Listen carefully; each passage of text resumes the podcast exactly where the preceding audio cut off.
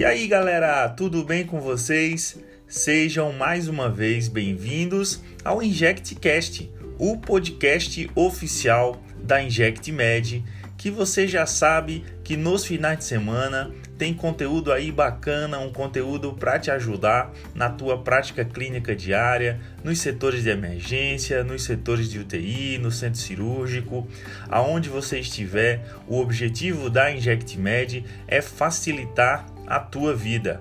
Meu nome é Ítalo de Sabarreto. Eu sou médico anestesiologista e hoje a gente vai falar de uma medicação que é uma medicação de pleno domínio dos anestesiologistas. Nós vamos falar dos opioides.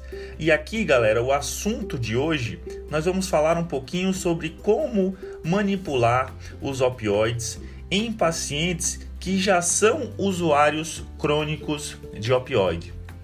O objetivo do podcast de hoje é falar tratar aqueles quadros de dor onde o paciente já usa opioides fortes em casa, é, seja por um câncer metastático, que esse paciente já tem essa dor crônica, uma dor absurda que a gente sabe que é um desafio tratar a dor do câncer, seja por abuso de opioides, né?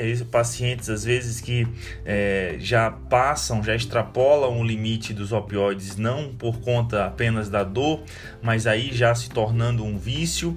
E aqui a gente vai tentar aprender como é que eu vou manipular esses opioides em pacientes que já estão com um abuso, com uso excessivo de opioides em casa, seja por uma necessidade real, uma doença física que está maltratando, é, trazendo malefícios para esse doente de dor, ou seja por um abuso por conta de vício, né, por conta da tolerância que os opioides trazem para os nossos pacientes. Então aqui, galera, o aparecimento de dor num, num, usuário crônico de opioide, né? Ele pode se dar por vários motivos. O paciente ele já usa opioides de forma é, crônica, de forma intensa em casa. E por que, que ele pode ter dor mesmo assim? Primeiro, porque os opioides eles podem fazer interação medicamentosa com outras medica com outras medicações, né? Esses pacientes que fazem, por exemplo, pacientes que estão tratando um câncer, já tem, já tomam outros medicamentos, e aí esses medicamentos podem trazer uma redução na eficácia dos opioides. Ou um paciente com câncer que tem uma nova metástase, então assim, é um novo sítio para dor, é um novo estímulo nociceptivo e aí essa nova patologia pode trazer mais dor para o paciente ou até uma progressão mesmo da sua doença de base. E quando é, a gente começa a usar muito opioide, muito opioide, é claro que existe a tolerância. A tolerância é esse mecanismo desenvolvido pelo organismo no qual aquela dor que era resolvida antes com uma dose X de opioide, já para resolver aquela, aquele mesmo estímulo doloroso, eu já vou ter que usar uma dose X mais 10, X mais 20, e aí esse mecanismo nós chamamos de tolerância. Então essa dificuldade no controle da dor realmente ela existe e aí nós temos vários mecanismos envolvidos. Nós podemos ter uma sensibilização central, onde o próprio sistema nervoso central, os próprios receptores Mi, que são os receptores envolvidos na ação do opioide, eles já vão estar com essa sensibilidade essa sensibilização central. Aqui nós podemos também ter ah, um papel dos receptores NMDA, né? Onde esses receptores NMDA eles podem sofrer uma autoativação, ou seja, sem, sem estímulo doloroso ou com o mesmo estímulo doloroso anti, antigo, os receptores NMDA eles se ativam automaticamente e podem propiciar um aumento da dor, trazendo até uma hiperalgesia. O que é hiperalgesia? Hiperalgesia é quando eu tenho um aumento da dor, da, daquela dor antes que era uma dor 8 em 10, agora se torna com o mesmo estímulo nociceptivo, ela se torna uma dor 10 em 10. 8 em 10, 10 em 10, o que é isso que a gente está falando? A gente está falando da escala verbal numérica de dor. Essa escala verbal numérica de dor, ela foi padronizada para os pacientes em atendimento de emergência, obviamente, os pacientes que eles podem colaborar, né? Eles podem verbalizar, expressar o seu nível de dor. Então, aqui a gente tem que definir que as dores na escala verbal numérica de dor, elas podem se enquadrar em três tipos. Nós temos as dores leves, onde eu posso tratar apenas com analgésico simples, é uma dor que na escala verbal vai estar de 1 a 3 nós temos na escala verbal numérica uma dor de 4 a 6, que aqui eu já tenho uma dor moderada, e aqui é um onde entram os opioides fracos, por exemplo, tramadol ou codeína, e as dores intensas, as dores fortes, que são dores de 7 a 10 na escala verbal numérica de dor, e essas dores intensas elas realmente têm que ser tratadas por opioides. Então aqui vamos tentar exemplificar o nosso podcast de hoje. Imagina que você está atendendo um paciente de 70 anos. Esse paciente ele tem uma um câncer prostático, uma neoplasia prostática já com metástase óssea. A gente sabe que o tumor prostático, né, a neoplasia prostática, ela tem essa tendência de fazer metástase óssea, principalmente para a coluna. Então, esse paciente chegou no seu pronto-socorro com essa neoplasia avançada de próstata e ele refere para você que está com uma dor 8 em 10. Então aqui você já sabe que se esse paciente tá um, tem uma dor forte, você deve tratar esse doente com um opioide forte, beleza? Foi até assunto recente de um dos nossos é, Nutelinhas, né? Um dos, uma das nossas dicas da Inject. Então, galera, pensa aqui comigo. Eu vou tratar esse paciente com um opioide forte. Na maioria dos prontos-socorros, na maioria dos departamentos de emergência, o opioide forte que eu disponibilizo é a morfina. É, lógico, você tem que ficar atento, os pacientes com insuficiência renal, que não devem fazer uso da morfina, aí você vai ter que ter outras opções em mente, mas vamos supor que esse nosso idoso que a gente está atendendo, ele não tem insuficiência renal, você vai poder fazer uso sim da morfina. Só que tem um detalhe, esse paciente, quando ele te relata que está com uma dor 8 em 10, ele também te diz que ele já usa morfina em casa. E ele já usa morfina em casa 30 miligramas por via oral de 4 em 4 horas. E além disso, ele ainda faz resgates da morfina por via oral três vezes por dia. Então, além dos 30 miligramas de 4 em 4 horas, esse paciente ainda tem um comprimido né, de 30 miligramas três vezes por dia. Então, olha a quantidade de morfina que esse idoso toma em casa. Então, se a gente fosse fazer aqui uma conta rápida, e é isso que você tem que pensar quando você está diante de um usuário crônico de opioide, você tem que estabelecer quanto que esse paciente está tomando em 24 horas do opioide. É a partir dessa conta que você vai fazer as equivalências e você vai saber quanto você pode fazer para aquele idoso como uma dose de resgate para aquele idoso ou para aquele qualquer paciente usuário crônico de opioide, quanto você vai poder fazer de resgate para tirar, tratar a dor daquele idoso que é uma dor crônica, mas que está agudizada e está ali incomodando e maltratando o teu paciente no teu pronto socorro. Então vamos lá. Se esse paciente toma 30 miligramas de 4 em 4 horas, ele toma 30 miligramas 6 vezes ao dia. Então só aí ele já toma 180 miligramas da morfina. Ele ainda, ainda tomou 3 vezes o resgate. Então ele pode, além dos 180 miligramas, ele toma ainda resgates de três comprimidos, né? Só que os comprimidos que ele usa para o resgate não são comprimidos de 30 miligramas. Ele usa comprimidos de 10 miligramas. Então aqui ele toma mais 30 miligramas além dos 180. Então, ao todo, nas 24 horas, esse paciente está tomando aqui 210 miligramas de morfina beleza? Esse aqui é só um exemplo, é só para que vocês entendam as equivalências.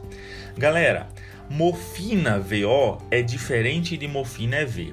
Se o teu paciente chegou no teu pronto-socorro, é claro que você não vai fazer comprimido de morfina para tirar a dor do teu paciente. Você vai monitorizar esse paciente, você vai, se necessário, né, colocar um catéter de O2, vai fazer uma venóclise, vai puncionar a veia desse teu paciente e vai fazer medicação, obviamente, por via EV. Se esse paciente toma 210 miligramas por via oral em casa, isso equivale a 70 miligramas de morfina EV. Ítalo, como foi que você fez essa conta? É simples, galera. Existe uma equivalência de 1 para 3, ou seja, a quantidade de morfina VO você tem que dividir por 3 para saber quanto que equivale a morfina EV. Se ele tomava 210 miligramas em casa, quando você divide por 3, ele vai estar tá é, equivale a como se ele estivesse tomando 70 miligramas de morfina EV. Como é que você vai fazer essa dose de bolos? Você vai prescrever para injeção nesse teu paciente de 10 a 20% do valor total então, se era 70 miligramas, a equivalência que a gente fez, 10% de 70, 7 miligramas. 20% de 70, 14 miligramas. Então, você vai fazer de 7 a 14 miligramas para esse paciente de uma dose em bolos. Vai fazer essa dose de ataque. Ítalo, não passou a dor do meu paciente. Eu fiz lá 7 miligramas de morfina e não passou. Então, em 20 a 30 minutos, você pode aumentar a dose subsequente em 50% a dose anterior. Então vamos lá, para não complicar. Se você fez 7 miligramas na primeira dose, você pode aumentar 50%, ou seja, você pode aumentar 3,5. Então você pode fazer na próxima dose 10 miligramas. Cuidado com o intervalo de tempo, é em 20 a 30 minutos, que é justamente o tempo que a morfina vai é, demorar para atuar. Em torno de 15 minutos, a morfina já atingiu o pico plasmático, já vai estar tá melhor, já é para estar tá melhor a dor do teu idoso nesse caso. Se não tiver melhor, aí você vai aumentando a dose subsequente 50%, beleza? É, então é dessa forma que você vai estabelecer o controle álgico de um paciente que já faz uso crônico de opioide. Ítalo, cara, mas eu morro de medo de usar morfina. Então, galera, para você ficar mais tranquilo, a morfina, ela quando é usada de forma crônica, ela obviamente já vai induzir uma tolerância no teu doente. Então, dificilmente esses pacientes que fazem uso crônico de opioide, eles vão ter complicações respiratórias por conta das doses que você vai fazer EV. Então, se o paciente está com essa dor forte, intensa, você deve tratar intensamente essa dor, porque senão você vai sensibilizar mais ainda centralmente, você vai ativar mais ainda os receptores NMDA e esse paciente vai ficar com uma dor crônica ainda mais intensa, causando hiperalgesia. Ítalo, existe outra maneira? Existe sim. E aqui nós vamos falar um pouquinho sobre a ketamina.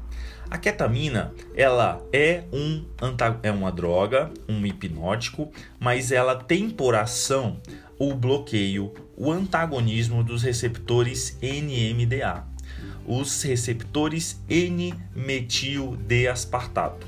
Então a ketamina, por ser uma antagonista do NMDA, e a gente já viu no comecinho do nosso podcast que o receptor NMDA, ele pode sofrer uma autoativação. Então, um dos mecanismos da dor crônica é essa autoativação dos receptores NMDA. Então, se eu usar a ketamina nesses pacientes que são usuários crônicos de opioide, a ketamina vai ter um efeito muito benéfico nesses pacientes. Então, ela tem esse efeito que vai fazer um bloqueio do receptor NMDA, mas a ketamina possui também um agonismo direto nos receptores delta, que são receptores também opioides. Então são receptores os, dos receptores opioides, nós temos receptores Mi, os receptores delta e os receptores kappa. Então, os, os receptores delta, que são outros tipos de receptores opioides, a ketamina vai atuar também nesses receptores, além de fazer o bloqueio, a modulação lá nos receptores NMDA. Então a ketamina que vem como uma ótima alternativa também para controle de dor nesses pacientes que já são usuários crônicos de opioide. Ítalo, e qual é a dose aqui da ketamina que eu posso fazer? Galera, são doses pequenas, muito pequenas. Se você lembrar, as doses de indução da ketamina, né, para você fazer uma sequência rápida de intubação, você vai é, em torno de 1 a 2 miligramas de ketamina para você fazer essa intubação. Aqui são doses muito pequenas, é de 0,2 a 0,4 miligramas por quilo. Então aqui, por exemplo, vamos supor que esse teu paciente de 70 anos, né, esse idoso, ele tem, vamos, vamos dizer que ele tem, por exemplo, 70 quilos. Se esse paciente tem 70 quilos e você vai optar por, por usar uma dose de 0,3, né? Se é de 0,2 a 0,4, vamos usar uma dose de 0,3 miligramas de ketamina para ficar mais fácil as contas. Então, 0,3 vezes 70, você vai usar 21 miligramas. A ampola da ketamina ela tem 50 miligramas por ml, então olha como é pequena a dose. Você vai pegar 1 ml da ketamina, ou seja, 50 miligramas. Você vai diluir esses 50 miligramas para 10 ml. Nesse momento você criou uma solução de 5 miligramas por ml da ketamina. E você vai fazer apenas 20 miligramas. 21 nós vamos arredondar para 20. 20 miligramas, ou seja, dessa diluição você vai fazer apenas 4 ml de ketamina para esse paciente. Dessa diluição, ou seja, 20 miligramas. Com isso, você vai sim fazer uma analgesia efetiva e você pode perceber que esse paciente ele dá uma desconectada. Isso é uma ação da ketamina, é o efeito dissociativo da ketamina. É claro que com doses menores esses efeitos dissociativos são menores, menos intensos, mas eles podem acontecer. Além disso, você pode ter aquelas alterações do humor, aquelas percepções de imagem, delírio, ilusão, né, os sonhos vívidos que a queta pode trazer. Então aqui só vai ser contraindicado o uso da ketamina se esse paciente tiver é, alguma hipersensibilidade à droga, né? Ou se esse paciente já tiver transtornos psiquiátricos intensos, como a esquizofrenia. Aí sim, o paciente já tem esquizofrenia, você não vai fazer uma droga que causa alucinação. É claro que não. Então está contraindicado. Mas em, nos outros pacientes, você pode sim fazer uso da ketamina, principalmente naqueles pacientes que são é, que usam abusivamente os opioides em casa. Então, galera, esse era o recado para que vocês entendam um pouco mais sobre os mecanismos dos opioides, os mecanismos da morfina usada em altas doses. Espero que tenha sido claro na hora que expliquei essa manipulação, essa conversão da dose oral para a dose EV. Então, a dose VO, quando você divide por 3, você equivale à dose EV e a dose de resgate em 10 a 20% da dose EV que ele faz em 24 horas, quando esse paciente chega no seu pronto-socorro com uma dor crônica agudizada. Beleza, galera? Então, esse foi o nosso podcast de hoje. Até a próxima e valeu, valeu, valeu!